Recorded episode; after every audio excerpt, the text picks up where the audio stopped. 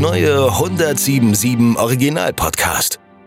Mehr als 6 Millionen Menschen arbeiten jeden Tag bei uns in Baden-Württemberg. Und wir alle kennen dabei diese Tage, die besonders sind. Da gibt es natürlich die schlechten Tage, an denen man sich über den Chef ärgert oder einfach nur ganz weit weg will. Aber vielmehr gibt es die Tage, die uns das Gefühl geben, dass wir besonders sind. Tage, an denen wir anderen Menschen helfen, Dinge tun, die sonst niemand kann und an denen wir vielleicht sogar ein Wunder vollbringen. Das sind die besten Tage. Und genau von diesen besten Tagen, an denen ein Beruf zur Berufung wird, möchten wir euch in diesem Podcast erzählen. Ich bin Tom Kimpel und damit herzlich willkommen zu Mein bester Tag. Ich muss erst mal sagen, ich bin ein bisschen neidisch auf meinen Gast heute, weil sie darf, also so wie ich es mir mal vorstelle, den ganzen Tag spielen und bekommt auch noch Geld dafür. Ich freue mich auf Tina Hemp und ihren besten Tag bei der Arbeit. Herzlich willkommen, Tina. Vielen Dank, dass ich da sein darf. Die neue 1077. Mein bester Tag. Magst du dich selbst noch mal vorstellen? Habe ich irgendwas vergessen oder so? Ähm, mein Name ist Tina, das hast du ja schon gesagt. Ich bin 38 Jahre alt.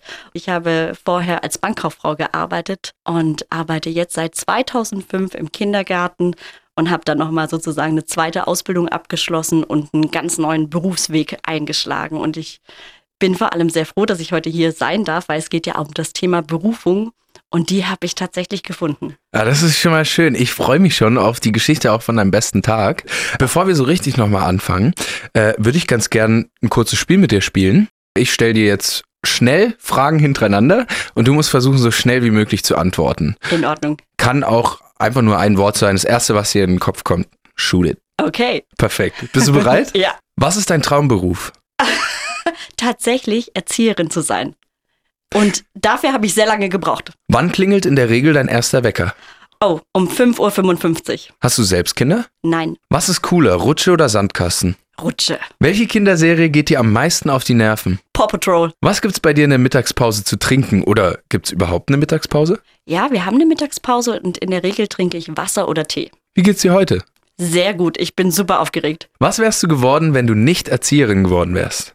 Oh, das ist ganz schwer. Mm. Ich glaube, ich wäre wahrscheinlich irgendwo im Büro weiterhin gelandet, ja. Autoritär oder laissez-faire? Ah, so eine Mischung. Wie viele Kinder betreust du aktuell? 40. 40. Ja, 40. Oh, okay, das ist nicht schlecht. Das Mit ist nicht ganz schlecht. vielen Kollegen. Ah, okay. wie viele Kollegen seid ihr? Oder Wir wie, wie viel hast du? Zwölf Mitarbeiter. Oh, 40 Kinder, ja. Ja, ja, aber stelle ich mir trotzdem schon noch ein bisschen stressig vor, manchmal dann auch, ne? Das funktioniert trotzdem ganz gut. Cool, okay. Tina, ich habe ja vorher schon äh, ein bisschen im Netz mal nachgeguckt und ein paar Sachen über dich rausgefunden. Äh, du bist ja nicht von Anfang an Erzieherin. Du hast ja früher eine Ausbildung bei der Bank gemacht Ja. und dann auch in dem Bereich gearbeitet. Aber warum bist du dann zur Erzieherin geswitcht, beziehungsweise was hat dich sagen lassen, okay, gar keinen Bock mehr auf Bank jetzt oder keinen Bock mehr auf Mhm. Bank, ich gehe jetzt in die Kita. Also zur Bank bin ich eigentlich so gekommen, dass ich mich damals mit 14 für einen Beruf bewerben musste. Ich habe die mittlere Reife und da fängt man ja mit 16 dann an, äh, eine Ausbildung zu machen. Und mit 14, ich weiß nicht, wie es dir ging, ich hatte keine Ahnung, was ich werden möchte und habe zwar ein Praktikum gemacht, aber war dann auch nicht wirklich schlauer. Und dann hat der Papa gesagt, komm, mach doch mal was Kaufmännisches, damit kann man immer was anfangen. Ah, okay, das war also ein schlauer Elterntipp. Richtig. Und ich, und ich bin auch sehr froh, dass ich das gemacht habe. Und dann habe ich mich eben in so Büro, ähm, Ausbildungsbereichen beworben und das hat auch die Bank angeboten und die haben gesagt, hey, du gefällst uns ganz gut, du kannst ganz gut mit Menschen umgehen, mach doch eine Ausbildung zur Bankkauffrau. Und da habe ich gesagt, ja, das mache ich. Und dann bin ich da gelandet. Und wie bist du in die Pädagogik gekommen? Als, also was hat dich, was hat dich sagen lassen, ich habe jetzt keinen Bock mehr drauf, ich will jetzt was anderes machen? Ja, ich habe 13 Jahre in der Bank gearbeitet und ich habe ja mit 16 angefangen und das war auch sehr familiär. Ich bin da auch wirklich groß geworden. Aber ich habe so für mich gemerkt, irgendwie ist das nicht der Beruf, der mich glücklich macht. Ich sitze da von morgens bis abends und ich arbeite und ich arbeite was, aber ich habe nichts in den Händen. Das hat mir gefehlt. Aber mir hat auch gefehlt, ja, was brauche ich denn für einen Beruf? Ich hatte auch nicht die Möglichkeit, Praktikas wieder zu machen, weil man ist ja schon in einem Berufsleben, man hat seine Wohnung und Klar. man ist voll drin und ja, so, ein- so ein Switch ist da ja sehr schwer. Ist keine leichte Entscheidung, ne? Und dann bin ich Tante geworden und drumherum gab es dann auch ganz viele Kinder und irgendwie habe ich gemerkt, hey, das macht mir richtig Spaß und habe dann geguckt, was gibt es denn für Möglichkeiten und irgendwie bin ich nicht richtig fündig geworden. Und dann eines Tages habe ich in der Zeitung einen Artikel über einen Quereinstieg in, äh, in den Kindergarten gelesen und habe gedacht, komm, das probierst du jetzt einfach. Und das hat geklappt. Cool. Also dann auch eher so ein bisschen äh, zufällig dann Ja. auch, ne? Mit der Zeitung. Ja. Wie ist es da? Gibt es viele äh, QuereinsteigerInnen? Mittlerweile ja. Weil gerade das Thema ist ja, wenn du schon erwachsen bist und du hast eine Weile im Beruf gearbeitet, du hast gar nicht die finanzielle Möglichkeit, nochmal komplett auszusteigen und was Neues anzufangen.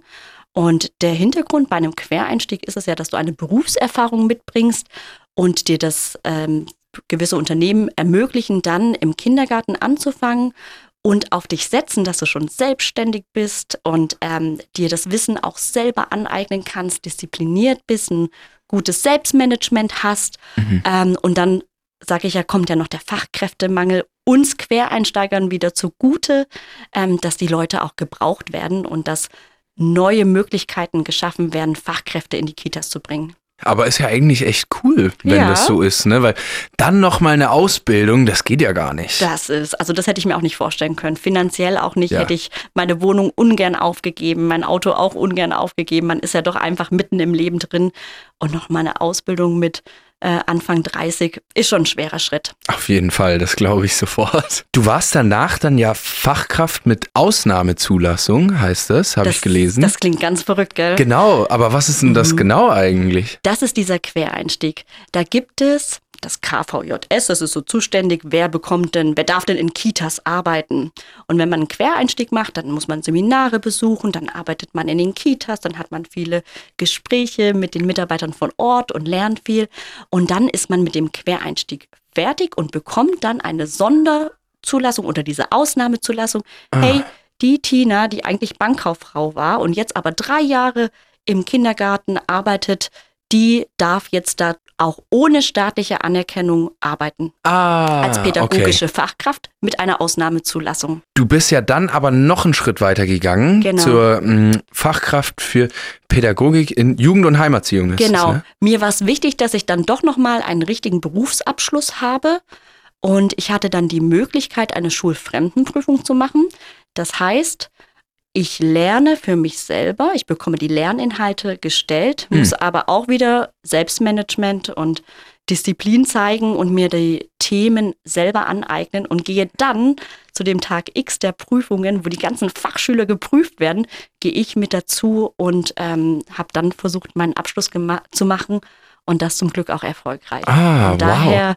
Bin ich jetzt staatlich anerkannte Erzieherin mit dem Schwerpunkt für Jugend- und Heimerziehung.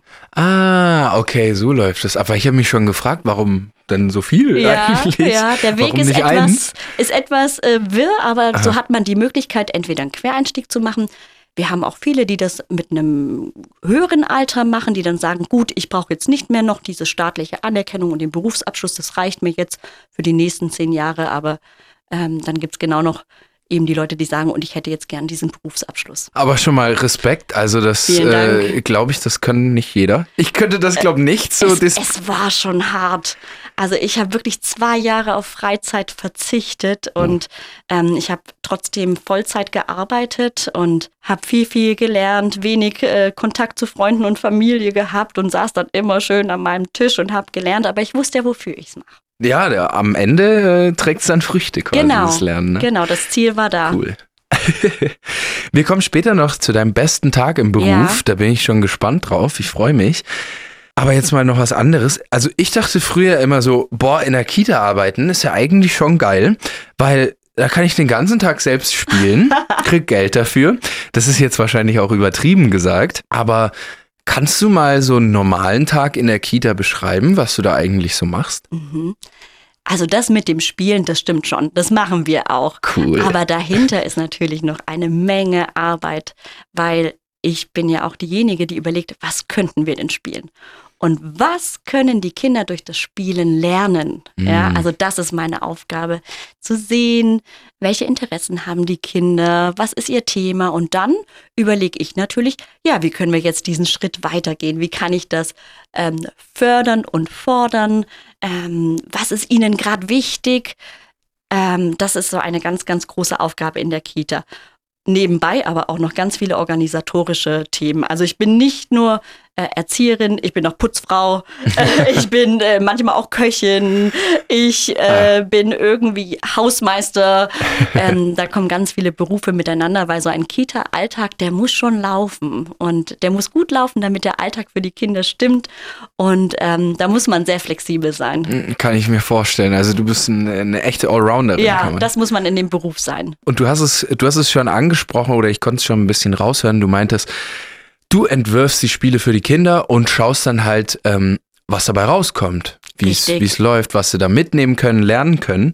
Und du formst ja quasi die Zukunft, so ein bisschen, ne? Ich gebe die Möglichkeit, dass sie ja, sich selber formen können. Ja, ah, also ich stelle okay. ihnen quasi die Werkzeuge zur Verfügung, dass sie da ja einfach experimentieren können, ähm, etwas Neues entdecken, diese Aha-Momente selber erleben. Also man muss ja einfach, wahrscheinlich kennst du das auch, Dinge einfach ausprobieren, damit man sie verstehen kann. Ja. Wenn ich jetzt sage, das funktioniert aber so und so und äh, so läuft das Leben, dann, ja, dann hat man es vielleicht mal gehört, aber nicht verstanden. Also müssen wir immer gucken, dass wir den Kindern die Möglichkeit haben, es selbst zu probieren. Und sei eben, das ist vielleicht so ein ganz kleines Beispiel, aber wie kommt denn jetzt die Butter auf mein Brot? Natürlich geht das schneller, wenn der Erzieher das geschwind macht. Klar. Aber ich muss erst mal schaffen, als Kind das Messer zu halten, dann ist die Butter vielleicht ein bisschen fest und so auch den Kindern die Möglichkeit zu geben, es selber einfach mal auszuprobieren, kleine Erfolgserlebnisse zu haben. Ja, also genauso, das ist so ein Beispiel, zum Beispiel beim Frühstück, dass die Kinder eben sehr viel selber machen dürfen und selbstständig und selbsttätig sein können. Okay.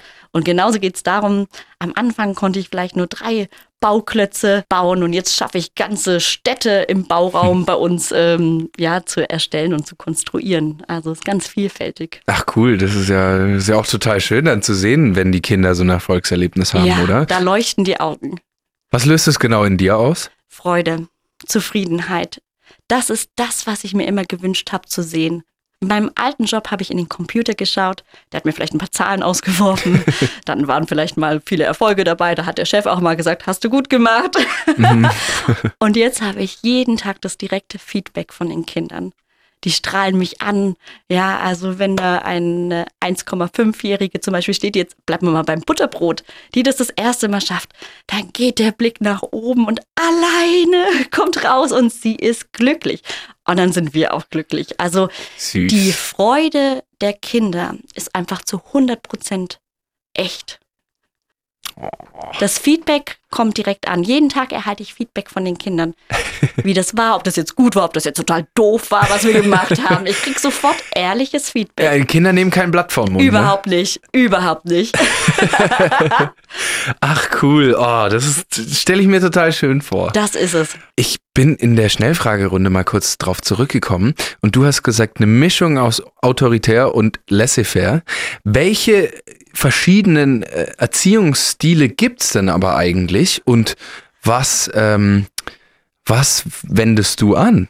Oder welchen? Kann man das so sagen? Ja, es gibt ähm, sehr, also es gibt verschiedene Erziehungsstile und die prallen auch alle in der Kita irgendwo zusammen, weil jedes, jede Familie hat ja so einen Erziehungsstil. Und es gibt natürlich, ähm, sag ich mal, sehr lockere und da darf das Kind alles und es gibt vielleicht auch kein Nein und dann gibt es wiederum die andere Seite, wo sehr viel vorgegeben ist und wenig Entscheidungsraum.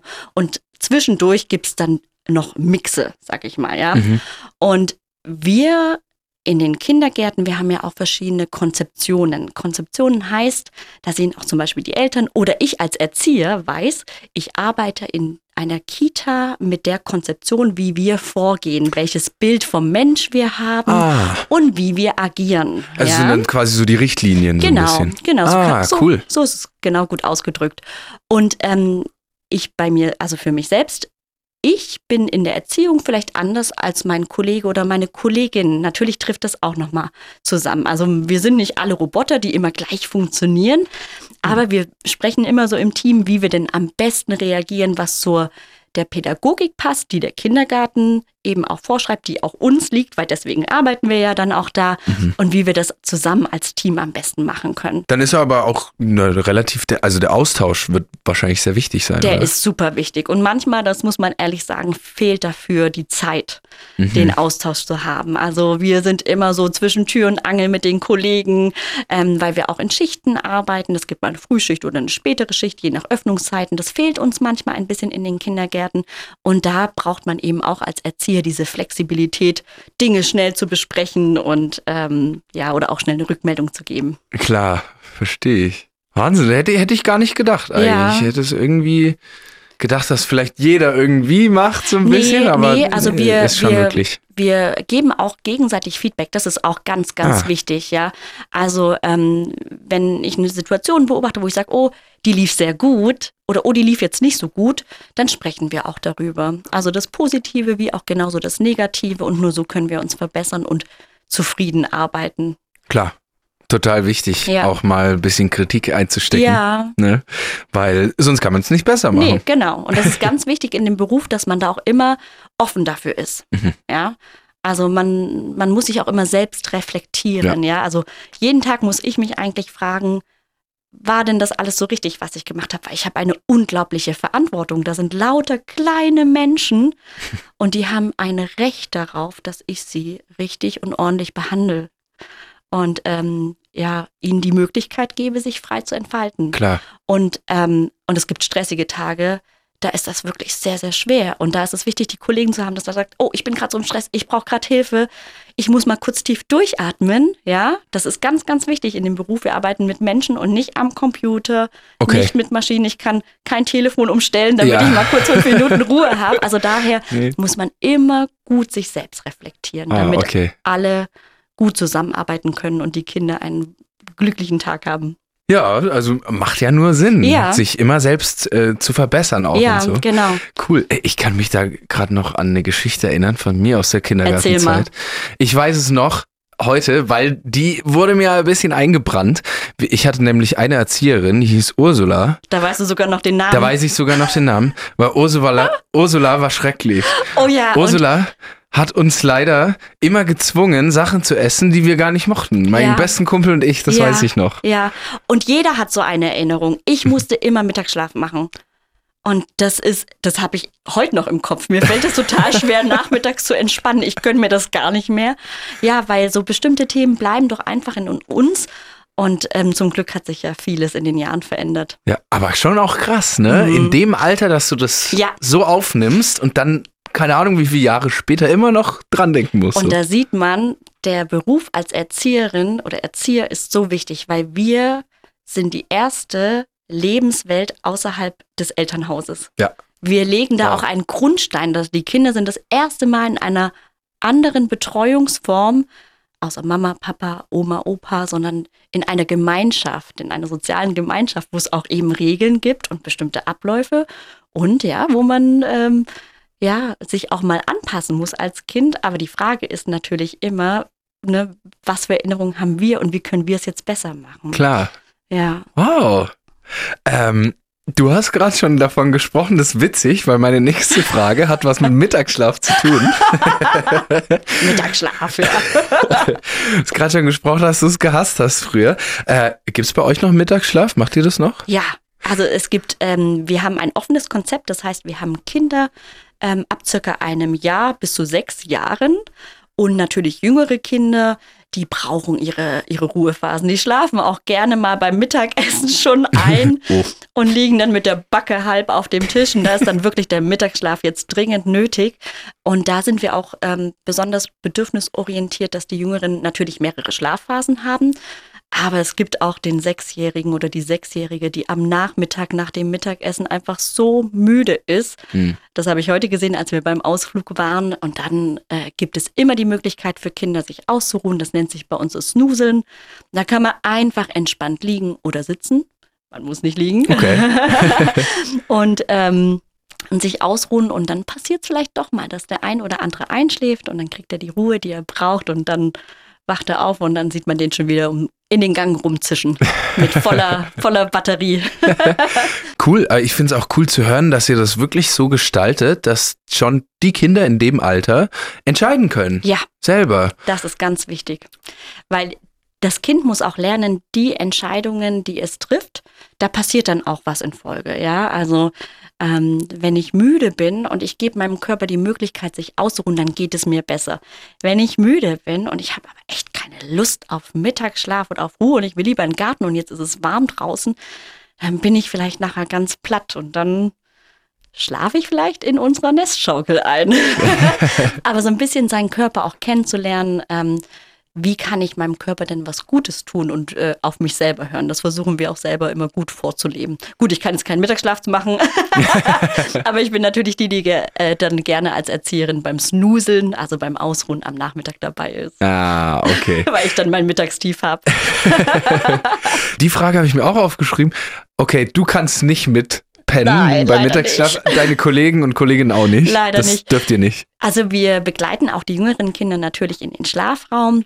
Und das ist manchmal, also das muss ich ehrlich zugeben, es ist schwer manchmal selbst die Augen aufzuhalten und dann ist da so ein angenehmes Gruppenschnarchen schon.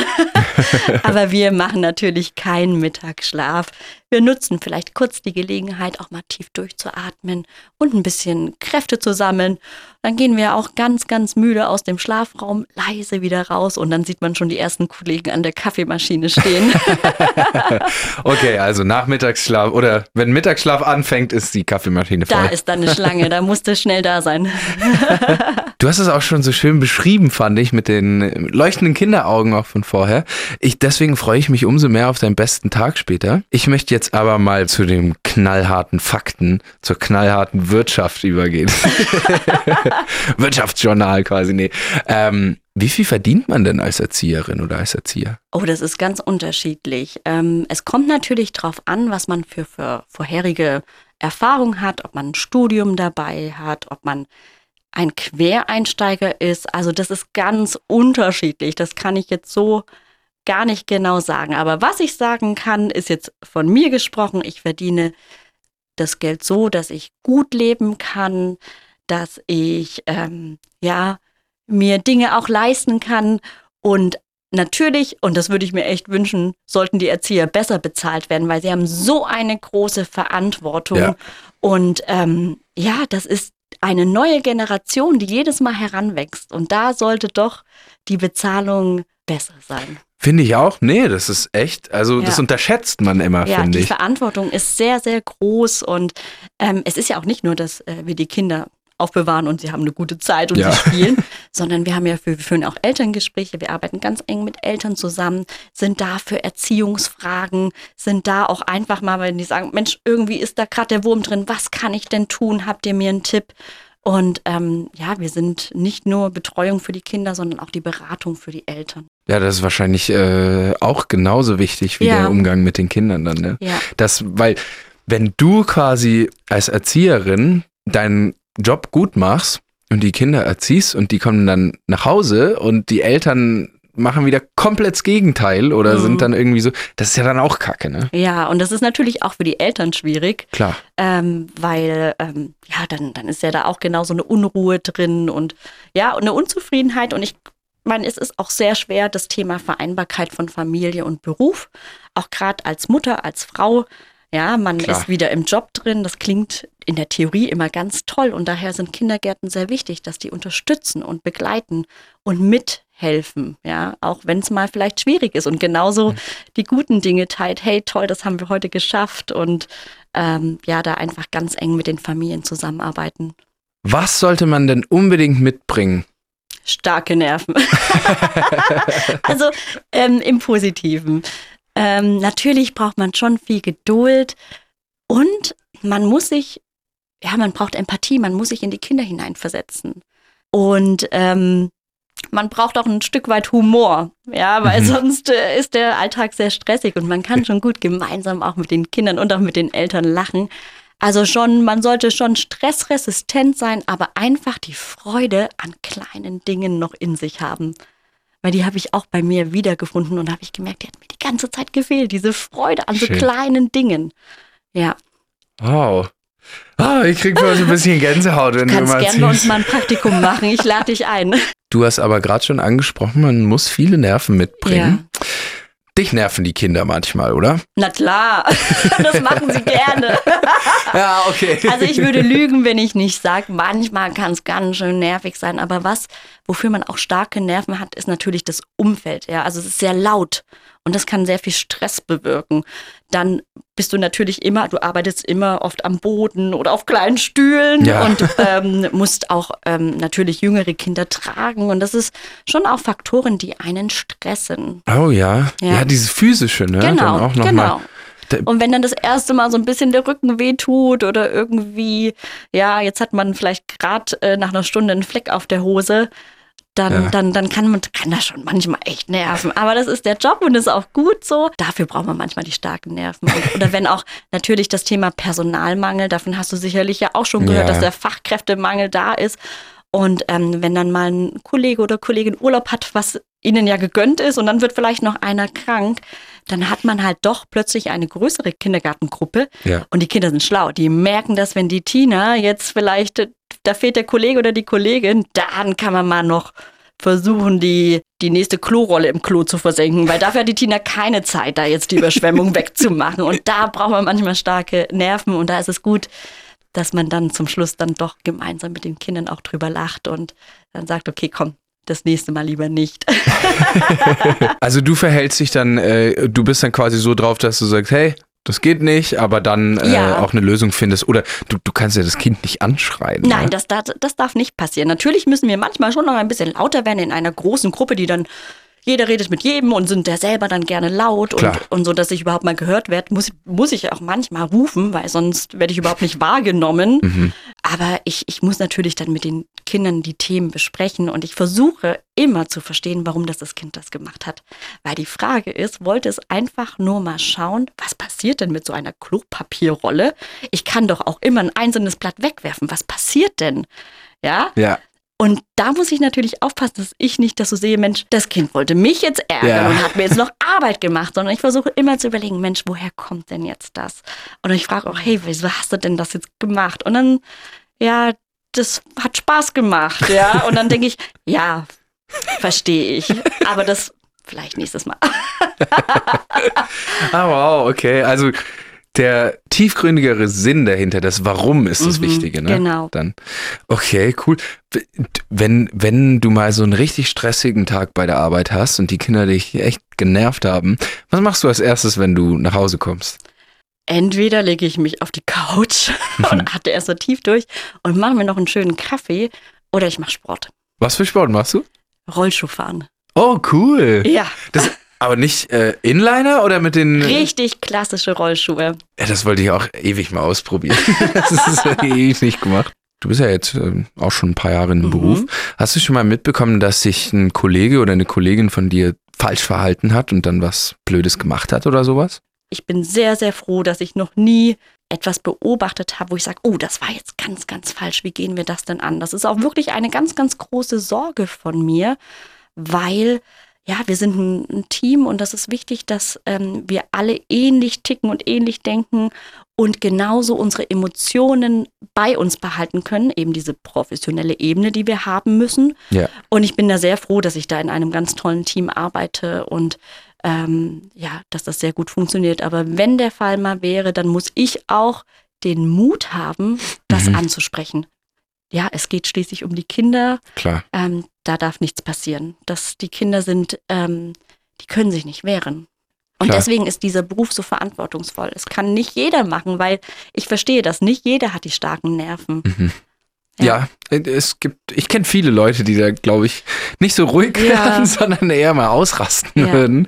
An einem gewissen Zeitpunkt. Aber wie du schon gesagt hast, das ist ja, das bringt ja nichts. Überhaupt und, nichts. Ähm, umso besser, wenn du ein Team hast, mit dem man reden kann. Und du meintest ja auch schon, Feedback ist das A und O. Und sich Deswegen. genauso diese Hilfe zu holen. Wenn man merkt selber, ich komme an einen Punkt, der wäre jetzt echt nicht gut, dann muss ich sagen, hey, komm, kannst du kurz übernehmen? Geht gerade nicht. Und das ist genau das. Und es ist, ist wichtig und ehrlich, dass man das in dem Moment sagt und sich selber aus dieser Situation rauszieht Und dann der Kollege geht mit einem ganz anderen Blick schon wieder rein und kann das schnell wieder handeln und dann kann man wieder beruhigt äh, seinem Job nachgehen. Na cool. Also die Ja. Vertretung kurz quasi. Ja, genau. Daher ist das Team wirklich auch sehr wichtig. Tina, wir hören äh, jetzt dann bald von deinem besten Tag im Ja. Beruf. Ich freue mich drauf. Aber nochmal eine andere Frage. Du bist in der Kita. Ähm, werden die Kids bei euch eigentlich auch auf die Schule vorbereitet? Habt ihr da so äh, Vorschulprogramme oder wie läuft das ab? Wie sieht das aus? Richtig. Das letzte Jahr im Kindergarten, das sind dann die Vorschüler, das nennt man dann auch, ja, also ist so Schulhüpfer nennen wir das. Die hüpfen dann quasi bald in die Schule und die wissen das auch schon. Bei uns findet einmal die Woche eine sogenannte Vorschule statt. Das ist jetzt aber nicht, dass ich jetzt oder mein Kollege, wir sind jetzt Lehrer und jetzt lernen wir mal das Alphabet und wir schreiben jetzt hier mal äh, die ersten Sachen auf. Darum geht's nicht. Uns geht's um das Thema Resilienz, also diese psychische Widerstandskraft, dass unsere Kinder gestärkt in die Schule gehen, mit einem guten Selbstvertrauen, den Mut, sich Hilfe zu holen, wenn sie mal nicht weiterzukommen. Das ist das Thema der Vorschulgruppe.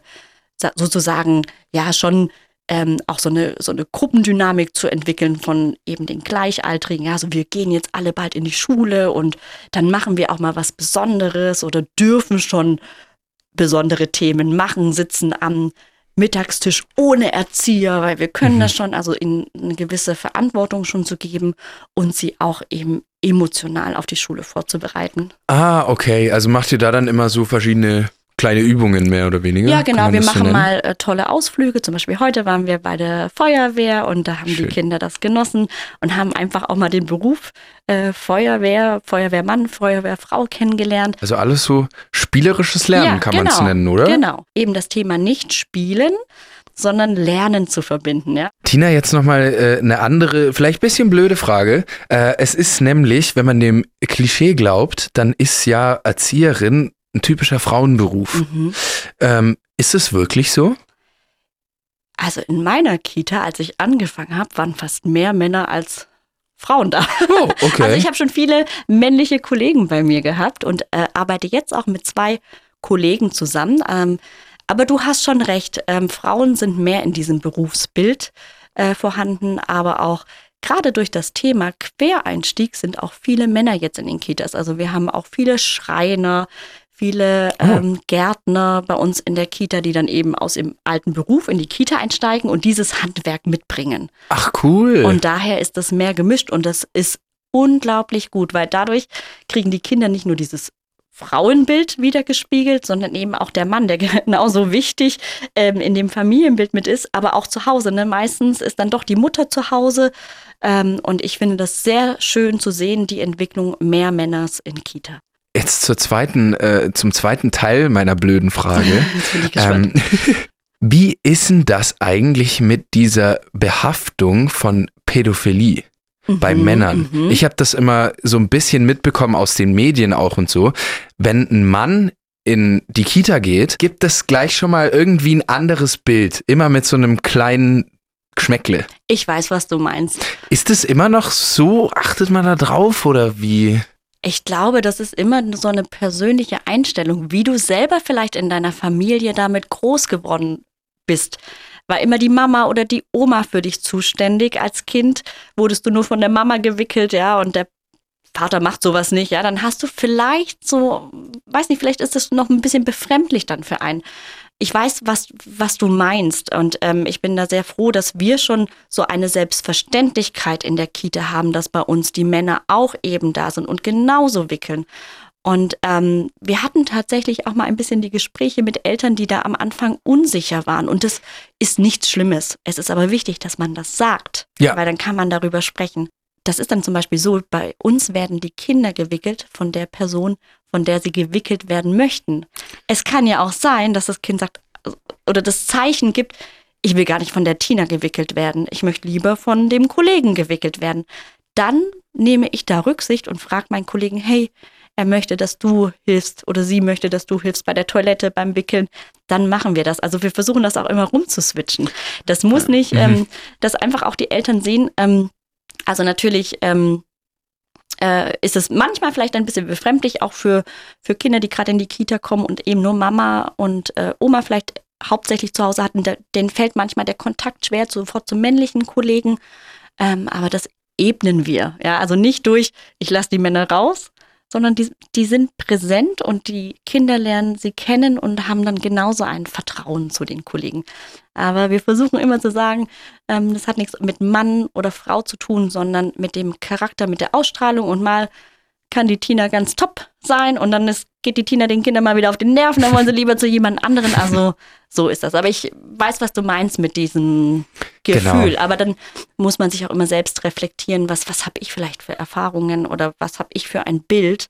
Und wir versuchen das zu brechen. Cool. Und gerade weil man als Team arbeitet, ist eigentlich keiner alleine Klar. mit den Kindern. Und das hm. ist auch das Wichtige, dass genug Personal in den Kitas da ist, damit man in der Regel zu zweit, zu dritt ist und dann auch eben diesen Schutz im Team auch dadurch hat. Ich habe jetzt auch schon äh, rausgehört, äh, bei all dem, was du erzählt hast, schon mal vielen Dank. Ich fand es ja. total schön schon. Ähm, es ist einfach, die, die Schlagzeile könnte sein, selbst lernen. Ja. Ne? Selbst lernen, selbst entscheiden und ja. wir sind quasi dazu da, um euch dabei zu helfen. Richtig, ne? genau. Wow. Tina, ich find's richtig schön. Ich krieg ein bisschen Gänsehaut die ganze Zeit, weil ich stelle es mir immer so vor, wie, ja. ja. wie dieses schöne Miteinander einfach ja. ist. Und äh, ich würde sagen, jetzt kommen wir auch zum schönsten Teil der, der Folge ja. heute. Tina, bitte erzähl mir von deinem besten Tag aus deinem Beruf. Als du mir die Frage vorab ja gestellt hast, habe ich überlegt, was ist denn eigentlich mein bester Tag? Ich habe jeden Tag immer so schöne Momente, natürlich auch mal sind das auch mal nicht so schöne Momente und dann kommt wieder der nächste Tag, da wird wieder alles anders. Und dann habe ich gedacht, dann hast du mir gesagt, das soll ein Tag sein, an dem ich wusste, hey, hier bin ich richtig. Und ich habe mir da einen Tag rausgesucht, da kam mir sogar selber die Tränen, weil ich so emotional war. Ich habe ein Kind aus der Kita verabschiedet, das in die Schule geht, was ich seit der Eingewöhnung kenne. Und ich kriege da jetzt richtig auch schon feuchte Augen, weil das war für mich, natürlich muss ich die Professionalität behalten und es gehen immer, immer wieder Kinder, aber ich muss sagen, immer und immer wieder fällt es mir schwer. Aber wenn ich dieses Kind verabschiedet habe und ich sehe dieses Strahlen in den Augen, ich sehe diese Dankbarkeit bei den Eltern, ich sehe, dass die erste Frage ist, wann kann ich euch denn wieder besuchen? Oder mhm. einfach, ja, ihr werdet mir so fehlen. Und auch ich das erste Mal sehe, dass die Kinder mit den Tränen kämpfen und die dann auch, ja, dann weinen die Kinder, dann weint Mama, Papa, dann ist vielleicht noch Oma und Opa dabei, aber dieser erste Moment, als ich so einen Abschied von einem Kind erlebt habe, der hat mir gezeigt, ich bin genau hier richtig. Ich habe das Kind jetzt eben fünf Jahre begleitet und das zeigt so eine Dankbarkeit und ich habe dem Kind so viele Skills mit an die Hand geben können, dass es jetzt zur Schule starten kann. Und es bricht mir zwar echt jedes Mal das Herz, aber ich weiß, hey toll, jetzt geht es für das Kind den nächsten Schritt. Und ich würde am liebsten manchmal Mäuschen spielen. und ich bin dann auch immer sehr froh, wenn die Kinder uns besuchen. Aber dieser, dieses, dieser erste Abschied von einem Kind, was ich von Anfang bis Ende begleitet habe, das, das ist mir nie wieder aus dem Kopf gegangen. Ich war noch nie so glücklich. Tina, ich bedanke mich recht herzlich, dass du heute hier warst. Vielen Dank, dass ich den Beruf vorstellen durfte. Mein bester Tag. Eine Produktion von Die Neue 1077. Bester Rock und Pop.